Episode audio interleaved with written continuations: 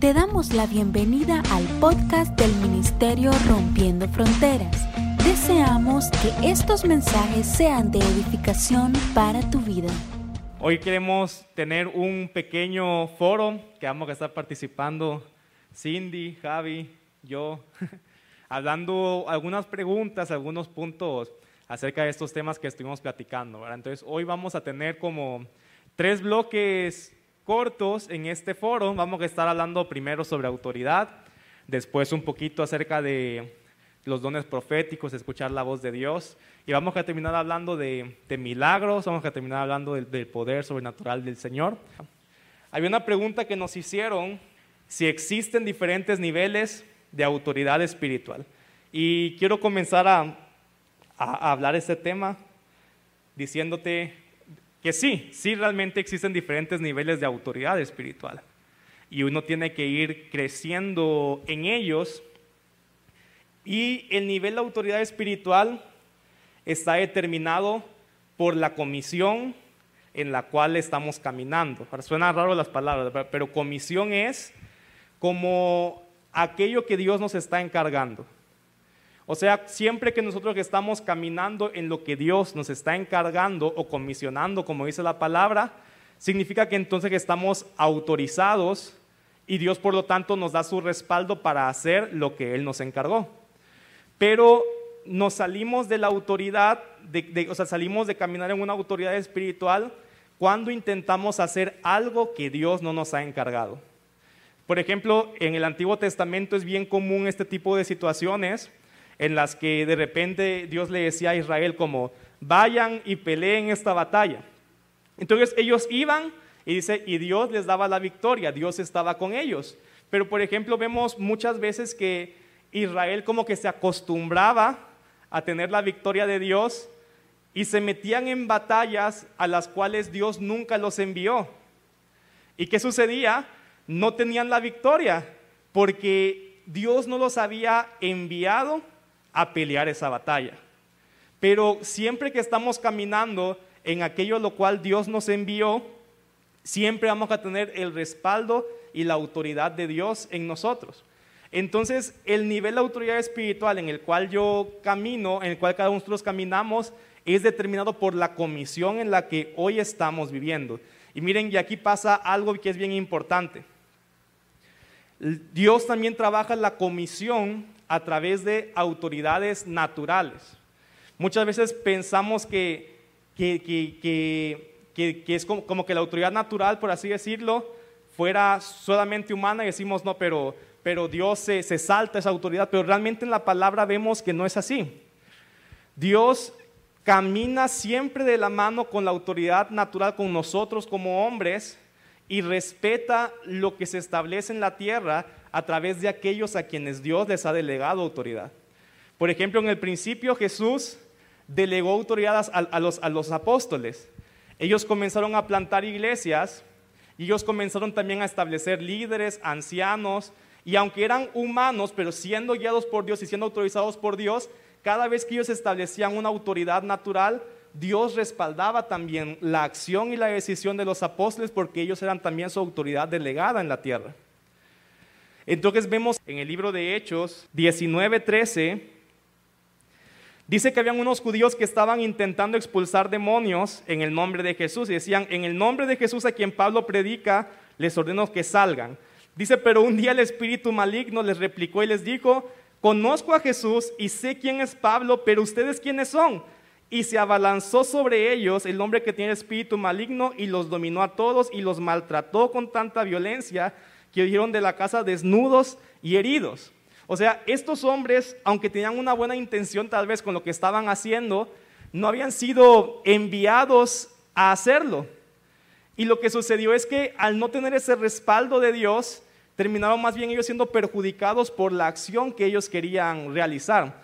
Entonces hay diferentes niveles de autoridad que son a través de la comisión. Y simplemente, digamos, pensando en, en términos como bien naturales, Aquí en la iglesia local tenemos diferentes niveles de autoridad de acuerdo a la asignación que se le ha dado a cada persona. Por ejemplo, cada ministerio tiene un líder.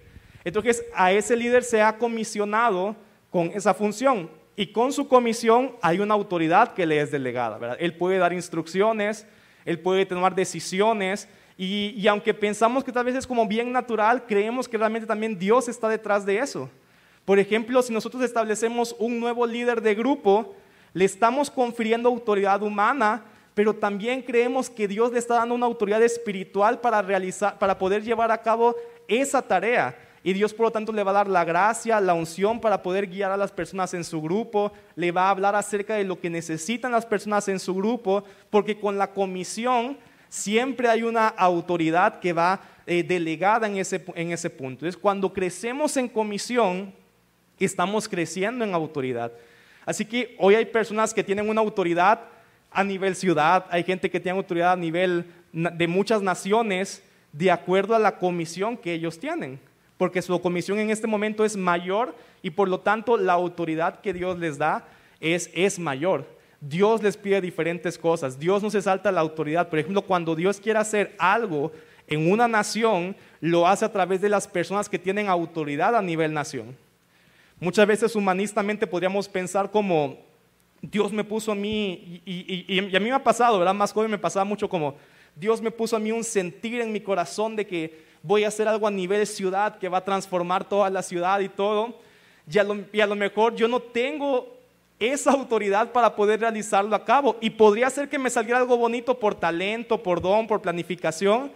Pero como no tengo la autoridad, realmente espiritualmente nada iba a, cambiar porque yo estaba haciendo algo que por lo cual no estaba autorizado para ello. Ahora, y no digo que una persona, Dios no le puede poner ese sentir en su corazón. Pero yo estaba pensando hoy el ejemplo de, de Nehemías.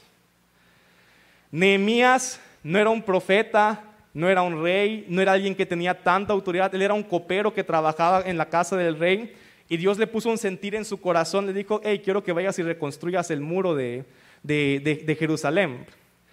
Pero él entonces va y le platica al rey que era su autoridad el sentir que había en su corazón. Le dice, yo siento ir con mi pueblo, tengo esta necesidad porque quiero reconstruir el muro.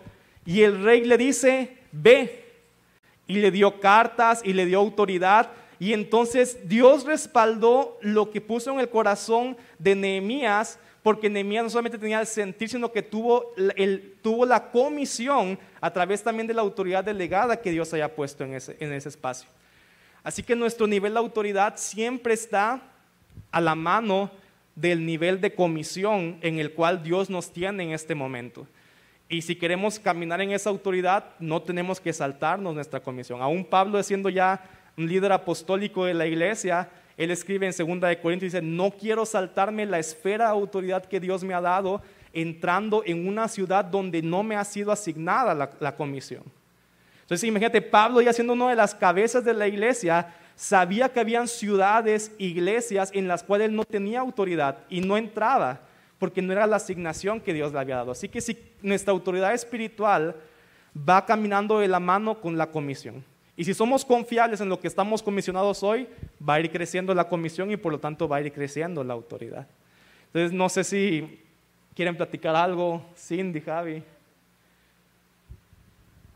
Este, bueno, complementando un poquito lo que decía el pastor, eh, por ejemplo, cuando hablamos de, temas de autoridad y eso, creo que el ejemplo a seguir siempre es Jesús, ¿verdad? Él, realmente nos modeló un estilo de vida. Y, y, a veces, digamos, nosotros las personas malinterpretamos el tema de autoridad. En muchas ocasiones la gente busca recibir autoridad, pero muchas veces eso lo que hace es que cree en la gente orgullo, prepotencia y se sale de las manos. Sin embargo, vemos el ejemplo de Jesús y dice en Mateo 28, 17, 18, perdón, dice, Jesús se acercó y dijo a sus discípulos, se me ha dado toda autoridad en el cielo y la tierra. O sea, dice toda autoridad, o sea, si Él tiene toda la autoridad es, es absoluto. Sin embargo, también encontramos en otro pasaje que está en Juan 5, 19, eh, dice, y Jesús les dijo, les aseguro que el Hijo de Dios no puede hacer nada por su propia cuenta, solamente hace lo que ve hacer al Padre. O sea, me llama la atención en esta parte que dice que Él recibió toda autoridad, absolutamente todo. Sin embargo, también dice que Él no puede hacer nada sino lo que ve hacer al Padre. Estamos viendo que en ese contraste Jesús tiene toda la autoridad, sin embargo, Él tiene a alguien a quien rinde, a quien rinde cuentas. Y ese es como el diseño o el modelo que Jesús nos deja, ¿verdad? Sin importar a qué nivel de autoridad estemos llamados, sin importar hasta qué nivel de autoridad alcancemos en la vida, siempre debemos entender que vamos a tener alguien a quien debemos rendir cuentas y honrar con nuestras vidas. Ahora, supongamos algo. Supongamos que de repente somos asignados en una casa, hablemoslo del lugar donde estamos siendo pastoreados, estamos alimentados y Dios nos forma. Y podría pasar incluso que tal vez el, el llamado que tengamos, ¿verdad? Puede hacer que la autoridad que Dios nos dé en algún momento, tal vez de alguna manera, sea superior a las personas que tal vez Dios nos ha asignado. Sin embargo, yo he visto personas de Dios que en este tiempo Dios los ha estado usando muchísimo, ¿verdad? Y tal vez sus pastores, por decirlo algo, Tal vez sus pastores están llamados localmente en un país y tal vez estas personas que Dios puso a cargo de estos pastores están llamados a las naciones y viajan mucho. Pero este principio nunca se ve afectado. Estas personas, aun cuando de repente el nivel de influencia que han alcanzado y todo eso quizás es mayor que los padres espirituales que tienden, nunca vemos el diseño roto, siempre vemos que ellos rinden cuentas, honran y respetan a sus padres espirituales. Entonces, yo, yo creo que algo importante es entender eso, ¿verdad? Dios siempre nos pone a personas a quienes le rindamos cuentas, quienes cuidan de nosotros, nos forman, nos enseñan. Y sin importar a qué nivel de autoridad Dios nos llame, ese diseño nunca se rompe, porque lo podemos ver con Jesús. Él recibió toda, no un poquito, toda autoridad. Sin embargo, él decía, yo solo hago lo que veo hacer al Padre. Y él habla de ese nivel de dependencia, ese nivel de, de orden, ¿verdad? Y de honra hacia su autoridad. Entonces creo que eso es algo importante que podamos tener en cuenta siempre. Siempre debemos honrar a nuestras autoridades, respetarlas, amarlas y entender que a través de ellos Dios nos habla, nos forma, nos edifica, nos instruye. para, para, cerrar este bloque, a mí me, me gustaría hablar de algunas cosas prácticas que nos podemos preguntar. Una de ellas es, bueno, ¿puedo crecer en, mi nivel de autoridad o en la autoridad que tengo hasta el día de hoy? Y la respuesta es sí, claro que sí. Eh, el pastor José lo estaba diciendo, decía, bueno, de acuerdo a lo que Dios te ha llamado, a la comisión que, eh, que el Señor te ha dado, van a llegar momentos en los cuales usted está caminando en el llamado, en, en las palabras que el Señor eh, ha hablado a tu vida y cuando uno se mantiene fiel, el Señor sigue derramando su gracia, su favor, porque no es porque somos buenos nosotros, sino realmente porque Él ha decidido manifestar su gracia, su amor, em, su favor sobre nosotros. Él nos llamó. ¿Cuántos de nosotros aquí no tenemos imperfecciones? ¿Cuántos de nosotros aquí no pecamos? Pero el Señor no, nos ha llamado, ha derramado su gracia y nos ha revestido de autoridad para poder conquistar todo aquello que Él nos ha regalado para este tiempo y también para el destino y propósito en nuestras vidas. Pero también crecemos en autoridad cuando también pasamos tiempo con el Señor. Una persona que se llena constantemente de la presencia del Señor, el, el viernes tuvimos un tiempo de adoración, de intercesión con, los ministerios de alabanza e intercesión y, les decíamos eh, la, la importancia de poder mantenernos orando, de poder mantenernos adorando. ¿Por qué? Porque entre más yo cargo la presencia del Señor, no vas a tener que saltar mucho, no vas a tener que gritar, porque la autoridad no es por los gritos, la autoridad no, no tiene nada que ver con con muchas cosas que a veces creemos que están en torno a ella. Realmente la autoridad tiene que ver con el peso de la presencia del Señor sobre nuestras vidas, con, el peso de la presencia de Jesús sobre nuestras vidas. Pero yo, yo también eh, meditaba en que, que muchos de nosotros nos podemos preguntar, bueno, así como decían los pastores, pero si es de acuerdo, la autoridad es de acuerdo a la comisión, eh, nos podemos preguntar, bueno, ¿y en qué área yo tengo autoridad? ¿Sobre qué situaciones yo tengo autoridad y me puedo meter ahí a pelear una batalla y a recordar las promesas del Señor? Y es bien fácil, Por ejemplo, Dios te ha dado autoridad sobre tu vida, sobre tus hijos, sobre tu familia. Ahí hay autoridad. Yo siempre digo y, a veces lo, digo en broma, pero en parte es verdad. Hay gente que dice, mire, por favor, vaya, ore por mi casa, que me está saliendo un chamuco y me tiran las ollas, ¿verdad? Y me jalan las cobijas en la noche y yo estoy con miedo y este, vaya, ore, por fin. Voy a llevar un grupo de la iglesia, vamos a orar por cada esquina, por cada... Qué bonito que lo hagan y qué bueno si, si va otra gente a acompañarte, pero quien tiene la autoridad en esa casa no somos nosotros. Diga conmigo, soy yo.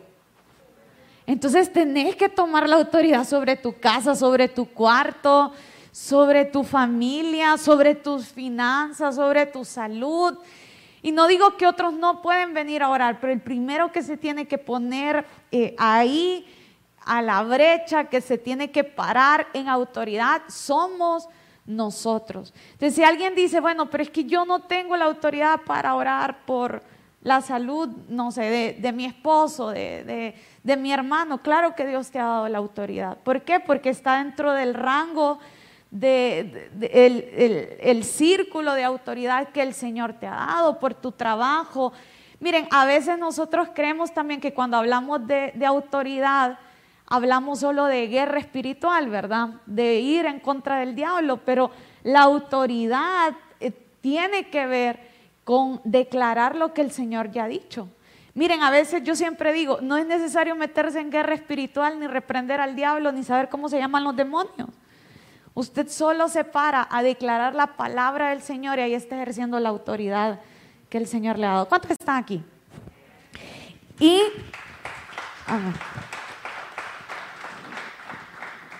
y, el, otro tema es que, les queremos dar un consejo y, hablaron mucho eh, aquí los pastores de eso, pero es también mm, eh, no meterse eh, a pelear batallas que, a las cuales del Señor no nos ha llamado.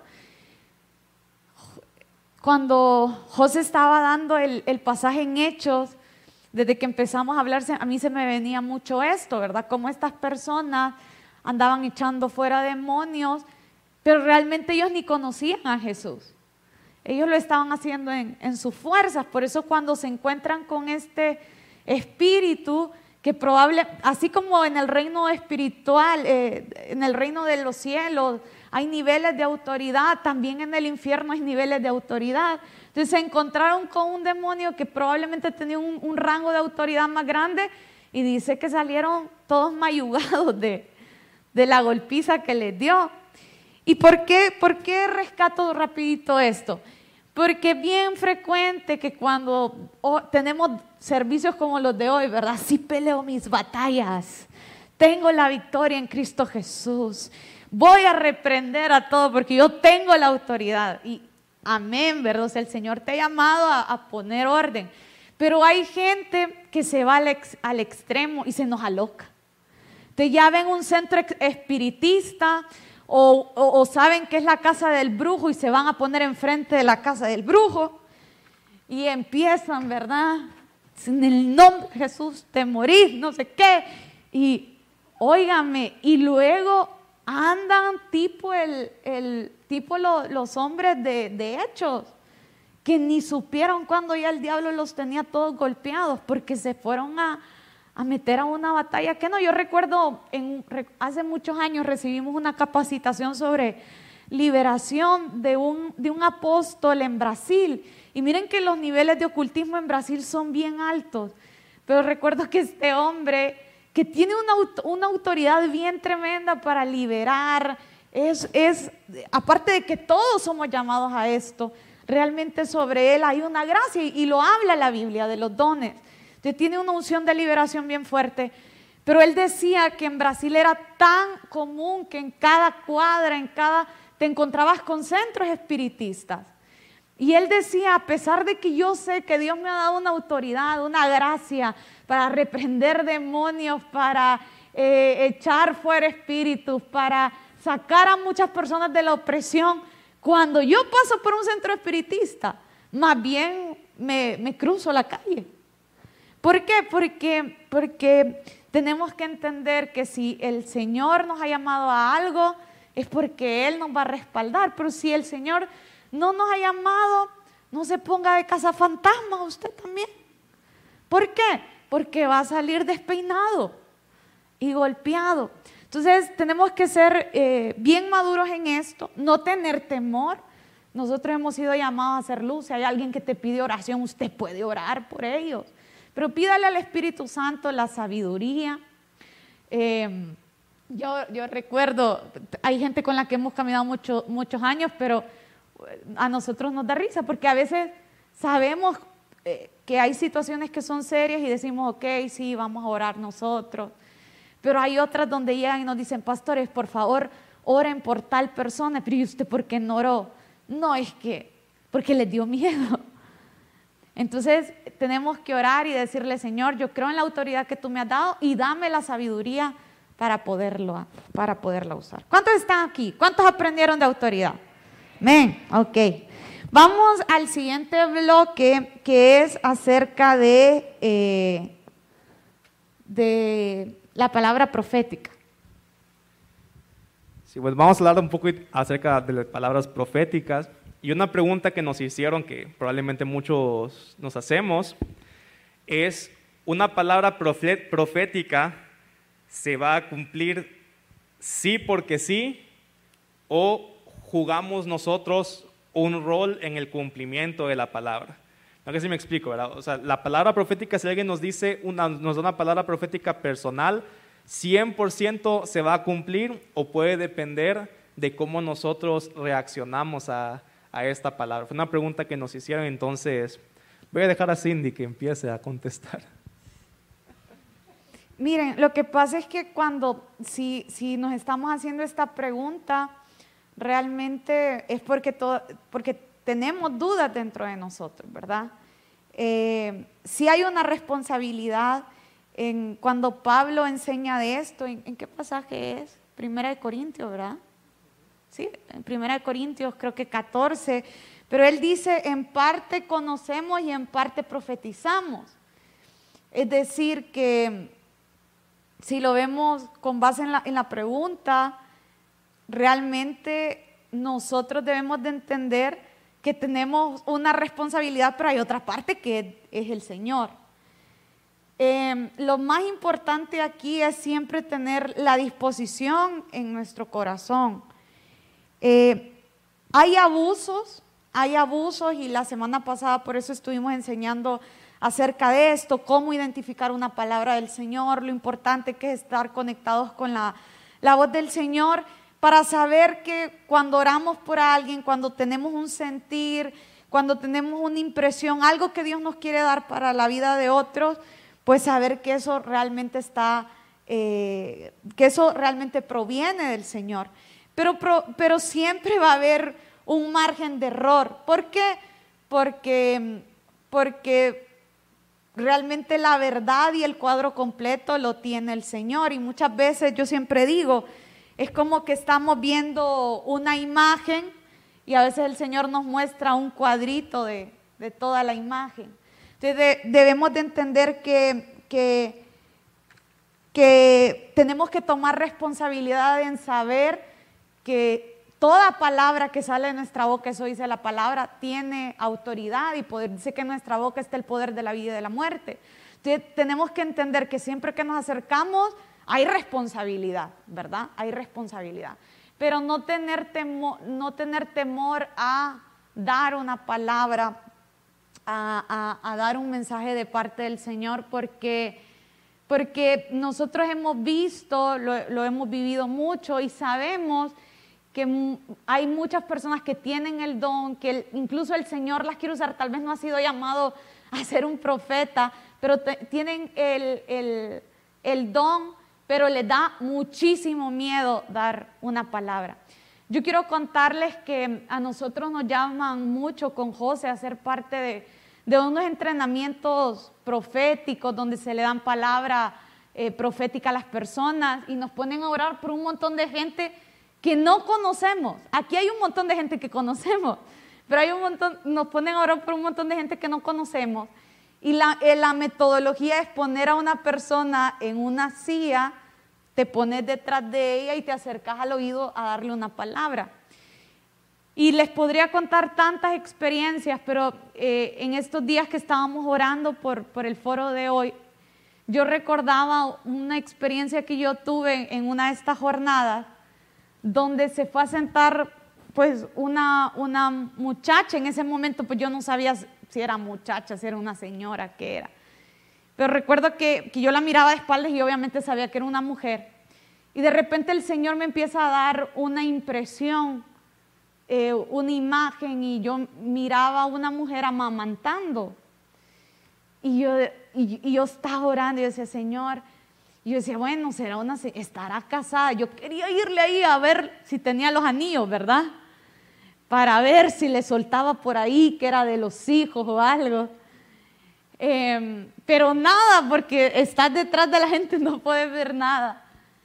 Pero recuerdo que después de un rato el Señor me dijo como, dale lo que te, estoy dando. Y me acuerdo que me la acerqué al oído y le dije, miren que yo casi nunca me acuerdo de verdad lo que a veces eh, oramos por las personas, pero eh, fue tan fuerte la impresión eh, de, esa ocasión que me, me, le acerqué, le di la palabra, le dije, mira, yo veo veo una mujer que amamante y yo siento que y le empiezo a dar y la mujer se empieza a quebrantar, a llorar y lloraba y lloraba. Fue algo así cortito, lloré, yo dije, yo algo oré que el Señor la usaba como una madre espiritual y yo ni, me acuerdo, fue como algo cortito, ta.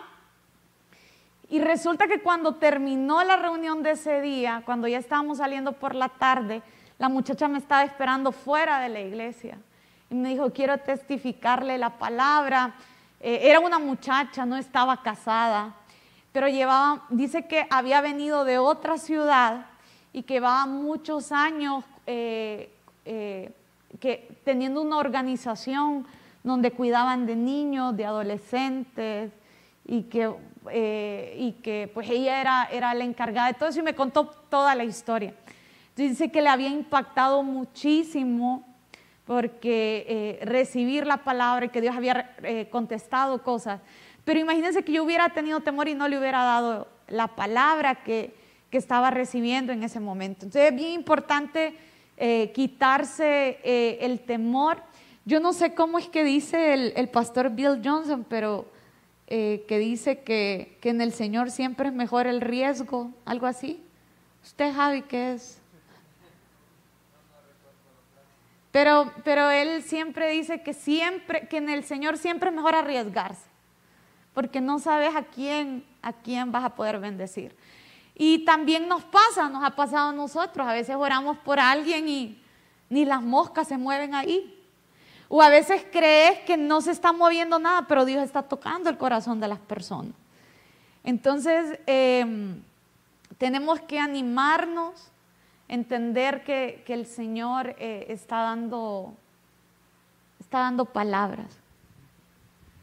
Bueno, agregando un poquito, eh, estamos diciendo que si, si, porque recibo una palabra siempre se va a cumplir o, hay una responsabilidad personal, ¿verdad? Y realmente podemos nosotros llegar a pensar que una palabra profética, o sea, pensando ya que, que, que sí es, viene de parte de Dios, ¿verdad? Ahorita admitiendo tal vez que puede que no, pero si te dan una palabra que sí viene de parte de Dios, tú puedes pensarla que esa palabra es una invitación de Dios. No es un... Porque, porque siempre hay que recordar que Dios no manipula tu voluntad. Dios te dio una voluntad propia. Entonces una palabra profética se vuelve una invitación de Dios. Es como que Dios está mostrando a dónde Él te puede llevar, a dónde Él te quiere llevar, pero no significa que entonces Dios te va a agarrar de títere y te va, y, te va a, llevar a ti, ¿verdad? Siempre al final también, si uno al final decide y le dice, Señor, ok, entiendo lo que tú quieres para mi vida, tienes la libertad de decir, pero yo quiero vivir mi vida a mi manera, yo quiero vivir mi vida como, como yo quiero. Entonces, tu voluntad rechaza la invitación de lo que Dios te está mostrando a través de la palabra profética. Entonces una palabra profética, aunque viene de Dios, es una invitación, pero no viola la voluntad individual que tú tienes como persona. Pero si tú estás caminando en la voluntad del Señor, aún ahí sí, aun cuando muchas veces parezca como contraria a la palabra del Señor a tu vida, Dios se va a encargar de que se cumpla. Pero siempre hay también una, voluntad todavía nosotros de decir, no quiero este camino, quiero vivir a mi manera, y en ese momento lo que estamos haciendo es cerrar la puerta para que Dios traiga cumplimiento de su voluntad a, nuestras vidas, ¿verdad? Tampoco hay que caer en el otro extremo como Jacob que dice la palabra que Dios le dijo, tú vas a ser el, bendecido como primogénito aunque naciste después. ¿Y qué hicieron él con su madre? Quisieron forzar la palabra para cumplirla con sus propias fuerzas, ¿verdad? O Abraham también que Dios le dijo, vas a tener un hijo y entonces Abraham quiso forzar la palabra de Dios porque no veía cómo y buscó un hijo a su propia manera que al final no fue ese el camino que Dios quería utilizar. Entonces también no se trata, aunque hay una responsabilidad personal en el cual nuestra voluntad puede negar que el cumplimiento de Dios se, se lleve a cabo, tampoco se trata de nosotros forzar el cumplimiento de la palabra, sino caminar en la voluntad de Dios y confiar en el que Él va a ir poniendo todas las cosas para que a su tiempo, en el tiempo correcto de Dios, se cumpla lo que Él nos habló. No sé, Javi, si pasamos a una siguiente pregunta. bueno, ¿por qué no... Yo creo que tal vez hay que hablar como cómo puedes recibir una palabra, de lo que hablamos de las impresiones. Sí, ¿por qué no seguimos hablando de, de diferentes formas en las que a veces podemos recibir esa, palabras de Dios. Eh, bueno, eh, yo creo que con esto, la verdad es que eh, el poder escuchar la voz de Dios, a veces tal vez no tenemos tan claro cómo hacerlo, ¿verdad? para, para poder realmente experimentarlo, yo creo que una de las cosas es, poder ponerlo en práctica. La finalidad, todo lo que practicamos es lo que nos va permitiendo hacerlo. Algo que decía la pastora sobre tomar riesgo, es que probablemente yo estoy sentado aquí en este lugar ahorita y tal vez yo tengo la impresión o la sensación, podríamos decir, de que la doctora Betty está pasando una situación difícil en su familia. Yo tengo dos opciones, tomo el riesgo de acercarme a ella y comentarle o no hacer nada. Sin embargo, si yo nunca tomo ese riesgo y siempre que pasan esas cosas puede hacer que siento la sensación de acercarme a ella o se me viene un pensamiento sobre su familia, ¿verdad? Eh, pero si yo no tomo nunca ese riesgo, no me voy a dar cuenta si fue Dios o no. A mí me ha pasado que la verdad, eh, en mi caso a mí me gusta pues tratar de tomar riesgo la mayor, la mayor cantidad posible de veces. Eh, digamos, en ocasiones me ha sucedido que estoy tal vez en un lugar, no conozco a la persona, que es la parte más difícil, ¿verdad? Como acercarse a un extraño que nunca has visto y le vas a decir que sentí decirle algo. Sin embargo, eh, en una ocasión yo me acerqué a una persona que no conocía mucho, estábamos de luna de miel con mi esposa y estábamos en un, en un centro comercial y había un señor que iba pasando y yo sentí la sensación de que el señor andaba un dolor de espalda. Yo nunca había visto a esta persona, entonces yo estaba ahí como, como pensando qué hacía. Y le digo, le dije a, mi esposa, amor, le digo, fíjese qué pasa esto y esto, y la verdad es que yo siento que él está padeciendo un dolor de espalda. Y la verdad es que pude haber hecho el ridículo, ¿verdad? Acercarme a esa persona y que me dijera, está loco usted, pero tomé el riesgo. Entonces me acerqué a él y le dije, mire, este, mi nombre es Javier Juárez, y el señor me quedó viendo así un poco raro al principio, aparte que tenía que hacerlo en inglés, entonces estaba como medio nervioso. Y, pero el señor bien abierto me escuchó y le digo, fíjese que yo sentí en mi corazón que pudiera orar por usted. Y entonces me dijo, está bien. Mire, de casualidad le digo, usted padece de algún malestar en su espalda. Cuando yo le dije eso, se notó como que él se impresionó. Y entonces él me dijo, tengo, parece que tenía no sé cuántos años de padecer de un malestar en la espalda. Entonces ya de por sí eso edificó mi fe, me di cuenta que Dios me había hablado, pero parte importante fue que tomé un riesgo. A partir de ese momento ya mi fe creció a un nivel mayor y yo ya podía de alguna manera distinguir cómo Dios me podía hablar. Sin embargo, si no tomaba ese riesgo no me iba a dar cuenta. El punto es que oro por el Señor. Yo, ¿verdad? Todavía no estamos en pandemia, entonces podía. Pongo la mano sobre la espalda del Señor y oramos. Y declaramos, ¿verdad? Y ordenamos que, que, su espalda fuera sana. y el señor supuestamente no se podía ni, ni bajar, o sea, ni agachar porque era demasiado el malestar. La cosa es que cuando yo pongo el malestar, eh, el, perdón, pongo mi, mano en la espalda y oro, rapidito él me, despide que tenía que irse rápido, no sé qué, entonces está bien, yo me fui. La cosa es que yo voy caminando y cuando miro que él empieza a caminar, veo que él como que empieza a mover la espalda y se agacha. Y cuando se agacha se levanta y un sol y me queda viendo asustado. La verdad es que no fue necesario preguntarle nada, sino que sus reacciones eh, nos dimos cuenta que realmente Dios había hecho algo en su vida, ¿verdad? Entonces, cerrando esta parte, pueden haber muchas maneras de cómo Dios nos habla, a través una impresión, se nos viene un pensamiento, entendimos una imagen. Sin embargo, para poder saber cómo es, o sea, acertar de esa manera si es Dios que nos está hablando, es tomar el riesgo. Cuando veamos realmente lo que sucede al tomar el riesgo, vamos a darnos cuenta realmente cuánto Dios nos ha estado hablando. Pueda que Dios no nos hable siempre, pero vamos a ir descartando las maneras en cómo no y las maneras en cómo sí. Sí, y, también es importante no tener miedo a preguntar. Tal vez, como decía Javi, ves a alguien y sentís una inquietud de acercarte y a veces no tenés que saber precisamente por qué orar, sino que te acercas y le, fíjate que sentí orar por, por, por tu vida. ¿Hay algo por lo que pueda orar? No pasa nada, ¿verdad? O sea, es de parte del Señor.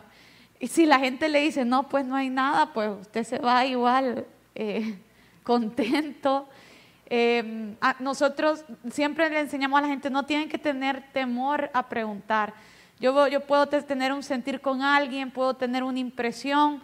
Em, cuando hablamos de impresiones, puede ser una impresión mental, un sentir hay gente que tiene visiones, claramente ve, hay gente que eh, se le vienen textos, hay gente que escucha la, voz del Señor eh, en su interior o audiblemente. Hay tantas maneras que la voz del Señor se manifiesta, pero lo importante es no tener miedo a preguntar. Si usted se acerca a alguien y tiene algo y usted le dice, mire, eh, estoy recibiendo eso, ¿tiene sentido? Y si le dice como, no, no tiene tanto sentido, no pasa nada. Que no le dé ahí el, el yeyo, ni, ni se desmaye, ni no pasa nada. Eh, el Señor va a ir avivando el don y sobre todo el amor, porque cuando el Señor ve que nosotros somos valientes, que nosotros nos animamos, el Señor sabe que ahí anda un instrumento que puede utilizar en cualquier momento. Así que ¿cuántos se van a animar y no van a tener miedo. Y le van a preguntar a la gente. No. Sí, por ejemplo, lo de preguntar tiene que ver con que nuestro ministerio tiene que ser humilde, ¿verdad? por ejemplo, yo me acuerdo que en algún momento parte de los abusos que vean con el ministerio profético es, imagínense que yo le dijera a, a Javi, ¿verdad? Javi aún no tiene hijos.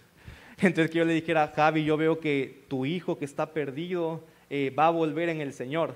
Y Jaime me dice, no, pero yo no tengo hijos. Y, a veces uno, uno fuera, como fuera de esa humildad y además identidad ministerial, o sea, de sentirte seguro en Dios aunque te equivoques, pues seguro tienes uno perdido por ahí porque Dios me habló y, y no se puede equivocar, ¿verdad? Entonces, en vez de uno humildemente decir, bueno, probablemente me equivoqué, era como común que le echaran la bolita al otro. Entonces, más que ser edificada la persona, terminaba rechazando el ministerio profético, ¿verdad? eso de hacer preguntas nos ayuda a caminar en un ministerio humilde, o sea, de reconocer que, como dice la palabra, en parte profetizamos, que es, parcial la percepción que tenemos, y, pero el preguntarle, por ahí va la cosa, nos ayuda a, caminar en esa, en, en, esa humildad que, que tiene el Señor, ¿verdad? Yo creo que también mucha gente se les dan miedo a veces el equivocarse con una palabra, porque confunden como decir, ah, si la palabra no se cumple o era incorrecta, es un falso profeta, o cosas así a veces pasan por la mente, pero realmente no es lo que enseña la palabra. De hecho, es algo más complejo, pero más o menos explicando ahorita, el concepto de falso profeta es distinto en el Antiguo Testamento que en el Nuevo Testamento, porque el ministerio profético del Antiguo Testamento es diferente al ministerio profético del Nuevo Testamento. Por ejemplo, en el Antiguo Testamento, la gente, como Cristo no había resucitado por nosotros, el espíritu de las personas que estaban muertos en todos, nadie podía escuchar la voz de Dios excepto los profetas que Dios levantaba. Entonces en el Antiguo Testamento, cuando Dios levantaba un profeta, le daba un mensaje exacto que tenía que decirle al pueblo de Israel. Y como nadie en el pueblo de Israel escuchaba la voz de Dios porque el espíritu de todo que estaba muerto, tenían la obligación de hacerle caso al profeta tal como él lo había dicho. Entonces nos imaginamos como la, la autoridad que tenía alguien decir soy profeta, el pueblo tenía la obligación de hacer exactamente todo lo que la persona decía sin juzgar su mensaje, porque nadie podía escuchar la voz de Dios para determinar si era cierto o falso. Por lo tanto, en el Antiguo Testamento, si un profeta decía algo y no se cumplía, la Biblia decía, la Biblia dice en la ley que ese era considerado un falso profeta, tenía que ser expulsado y todo, porque en el Antiguo Testamento así era el ministerio. Se juzgaba al profeta, no se juzgaba la palabra. Se juzgaba al profeta de acuerdo a si la palabra fue cierta o falsa. Pero en el Nuevo Testamento el ministerio profético es distinto porque todos tenemos un espíritu que está vivo a causa de lo que Jesús hizo en nosotros. Y el mensaje que recibimos de Dios no es a veces tan directo como el que recibía un profeta del Antiguo Testamento, sino que a veces percibimos cosas porque nuestro espíritu está despierto. Percibimos, tenemos un sentir espiritual, tenemos una impresión y por eso podemos empezar a hablar de lo que estamos percibiendo en nuestro espíritu. Y Primera de Corintios 14, por lo tanto, dice que juzguemos la palabra, pero no dice que juzguemos a la persona. O sea, en el Antiguo Testamento se juzgaba la persona y no la palabra. Pero en el Nuevo Testamento juzgamos la palabra, mas no a la persona. O sea, eso quiere decir que no porque alguien que está aprendiendo a escuchar la voz de Dios se haya equivocado en lo que está comunicando, lo tachemos de ese hombre no es de Dios, ese hombre está en pecado, ese hombre es espiritual. No, simplemente está aprendiendo a escuchar. Y podemos juzgar la palabra que probablemente era su, era su emoción, probablemente era una buena intención de su corazón, pero no juzgamos a la persona por eso. El concepto de falso profeta en el Nuevo Testamento no es alguien que se equivoque en una palabra profética, sino es alguien que da un testimonio contrario a Cristo, que, no, que, que, su mensaje no reconoce a Jesús como el Señor, que su mensaje no reconoce a Jesús como Dios. Esos son los falsos profetas del Nuevo Testamento pero nosotros somos llamados a aprender a escuchar la voz de Dios. Y en ese caminar probablemente muchas veces nos equivoquemos. A veces le diremos a la persona la mejor intención de nuestro corazón, aunque no sea directamente el Señor, y, pero no por eso debemos juzgarnos a nosotros mismos ni juzgar a alguien más que está aprendiendo a escuchar la, la voz del Señor, ¿verdad? Y bueno, una pregunta que también se podría hacer tal vez es, y se las voy a hacer a ustedes para que respondan, es, si, si, si, si alguien profetiza, ¿es un profeta? Te pregunto, Javi. Este, bueno, en la palabra habla de dones, ¿verdad? Bueno, incluso ahorita aprendíamos que eh, en la palabra decía que sobre todo los dones anuláramos profetizar. No quiere decir necesariamente que porque vemos una palabra profética seamos netamente profetas, ¿verdad? Y que ejerzamos el, el, el, llamado como un profeta de Dios. Podemos ver que hay personas muy marcadas con este don y que lo ejercen como oficio. Por ejemplo, un caso que se me viene a la, a, la mente es la, la, la, profeta Nerea. Incluso ya estudiando un poquito más a fondo, hay, hay, muchas maneras como de identificar a estas personas. Pero no necesariamente al, al poder profetizar es que yo soy un profeta. Tal vez tengo un don profético, ¿verdad? Y, y, incluso como la palabra nos menciona que todos podamos profetizar, pero no necesariamente el hecho de que yo dé una palabra profética quiere decir que yo soy profeta eh, y que voy a ejercer ese, ese oficio como profeta. Básicamente eso. Sí, exactamente. Por ejemplo, todos nosotros somos llamados a evangelizar, ¿verdad? Pero no todos nosotros somos llamados a ser evangelistas. Entonces, de la misma manera, todos nosotros somos llamados a escuchar la voz de Dios, pero no todos son llamados a ser profetas. Un profeta no es el que profetiza, un profeta es el que tiene la asignación de Dios para equipar al cuerpo de Cristo para ser activado en sus dones proféticos. ¿Verdad? Un evangelista no es el que evangeliza, porque todos somos llamados a evangelizar. Un evangelista es aquel que tiene la asignación de Dios de equipar al cuerpo de Cristo para activar a toda la iglesia en el evangelismo. Entonces, profetizar no te hace un profeta. Un profeta es aquel que ha sido llamado para establecer un nivel de autoridad en el cuerpo y equipar a los santos para, los dones proféticos y pasa a un nivel de, igual de, formación, de, prueba y es en algún momento comisionado por autoridades en el cuerpo para establecer el oficio del profeta, pero todos somos llamados a, a profetizar. Que las personas caminaban en autoridad de acuerdo a la comisión que recibían. Hay un pasaje que está en Huyan de personas que se autoproclaman profetas y que no están sujetos a la, a la iglesia. Eh, nosotros lo hemos visto mucho. Yo tengo eh, amigos eh, que Dios los usa bien fuertemente en el don profético, que han venido como misioneros a Honduras, son algunos de otros países, gente que de verdad que Dios utiliza mucho. Eh, y, como ellos, hay muchas personas eh, y hay gente que a veces cuando recibe una palabra de parte del Señor y dice, Dios quiere utilizarte para profetizar, ¿verdad? Entonces dice, no hombre, ya soy profeta. ¿Y qué pasa? Son personas, eh, la, palabra dice, y, lo leíamos la semana pasada en 1 Corintios 14, que el espíritu de profeta se sujeta al profeta de alguien que tiene el don profético de oficio y que se va a dedicar a eso y que Dios lo ha llamado para, como decía José, poder bendecir al cuerpo de Cristo, tiene que ser una persona cuya vida usted le vea que está sujeta a la iglesia, que está sujeta a pastores, que está sujeta a una autoridad espiritual, eh, porque si no, esas personas se vuelven muy peligrosas, ¿verdad? Y, lo hemos visto, el, enemigo se aprovecha. Personas que cuando uno las ve dicen, hombre, sí, ahí, hay, ahí está la materia, ahí, ahí está el, eh, el llamado, la unción, pero como no han sido formados, están dando palabras que realmente no provienen del Señor y, el, enemigo, se está aprovechando de, ellos y de las personas eh, por las cuales pues están orando y, y, están creyendo sus palabras, ¿verdad? Entonces, eh, cuando vean a alguien así, mejor, mejor huyan, porque, porque son peligrosos. Vamos a terminar hablando un poquito acerca de milagros, sanidades, el poder de Dios. Y Creo que en esta vez no teníamos preguntas específicas que hayan hecho, pero queremos como igual llevar un poquito a, la práctica para animarlos a todos, de que empiecen a, tomar esos riesgos que hemos estado platicando, ¿verdad? de creerle a Dios, de, de, empezar a orar por, por, por, las personas, ¿verdad?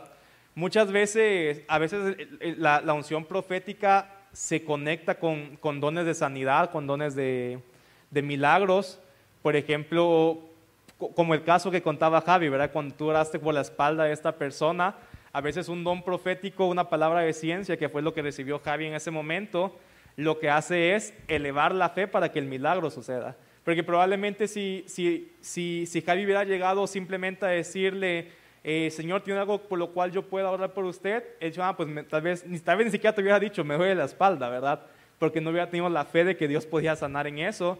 Pero la palabra profética al Javi decirle, yo, usted tiene un dolor en la espalda, cuando la persona percibe esa palabra profética es como que su fe en ese momento se eleva, porque dice, si Dios está hablando algo que solo yo sé, pues probablemente es que Dios quiera hacer algo. Entonces, una palabra profética a veces nos abre ese espacio, de, nos aumenta la fe para que entonces el, el milagro suceda. Pero, pero nosotros podemos empezar bien práctico a empezar a orar por los enfermos. ¿Cuántos van a orar por, por los enfermos aquí? ¿Verdad?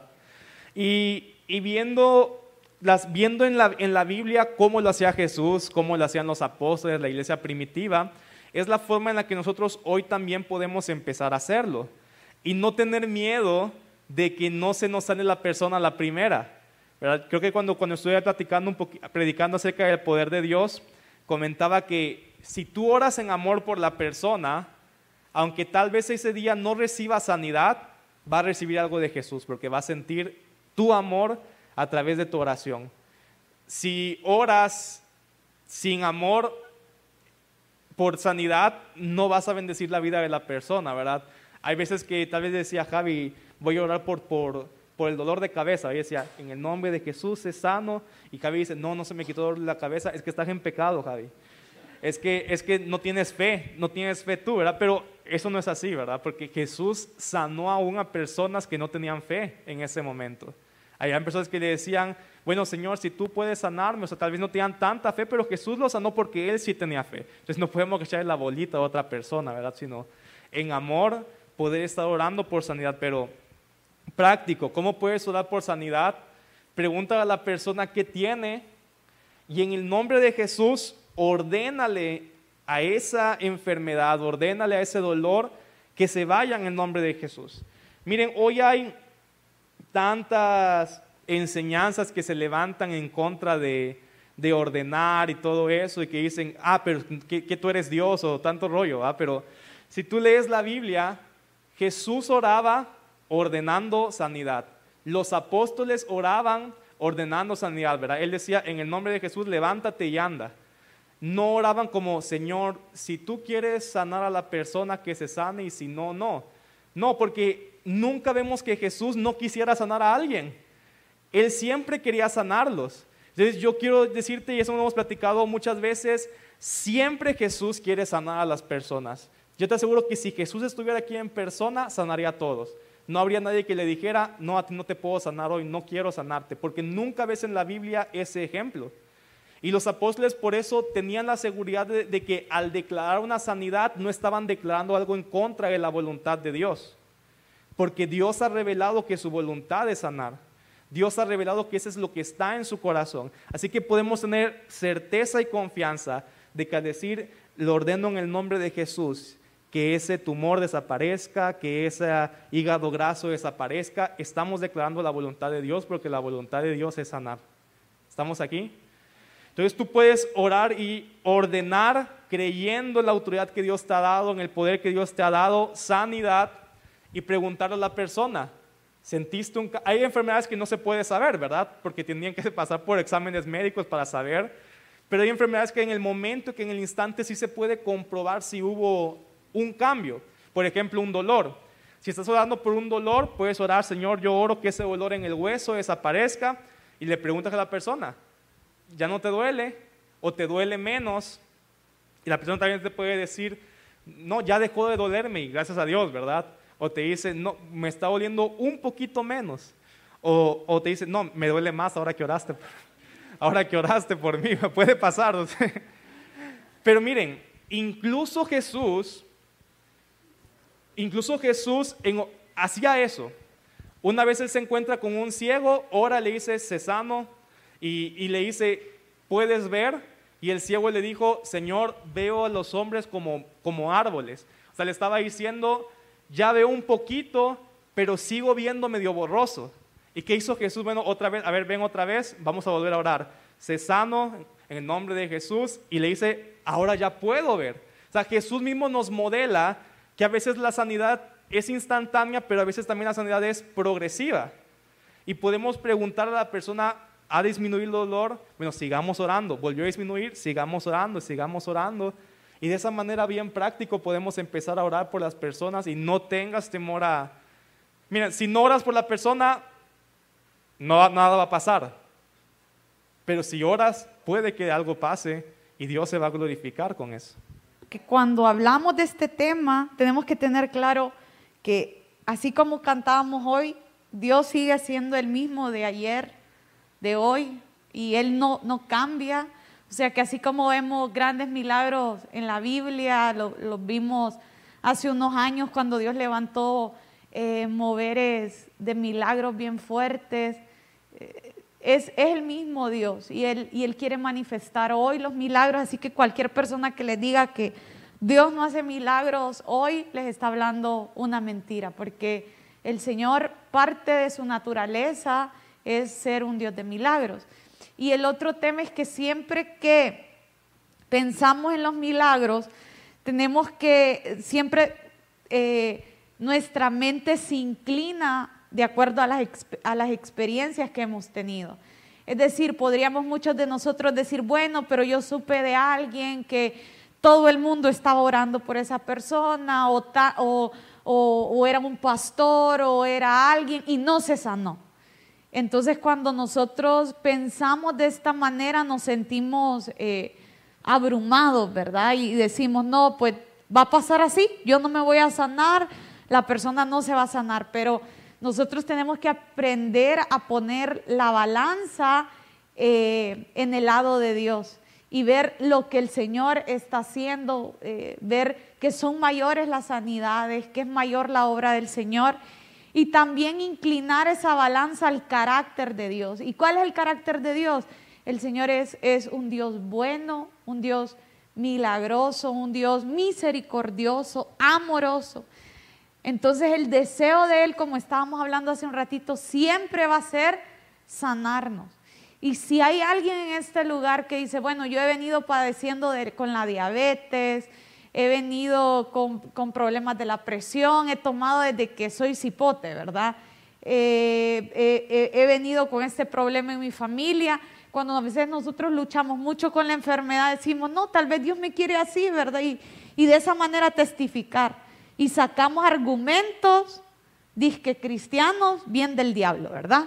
Entonces, esa no es la voluntad de Dios. ¿Cuál tiene que ser nuestra postura? Creer que Dios lo puede hacer con nosotros y que su voluntad no es que tengamos dolor, no es que estemos enfermos, sino que Él nos quiere sanar.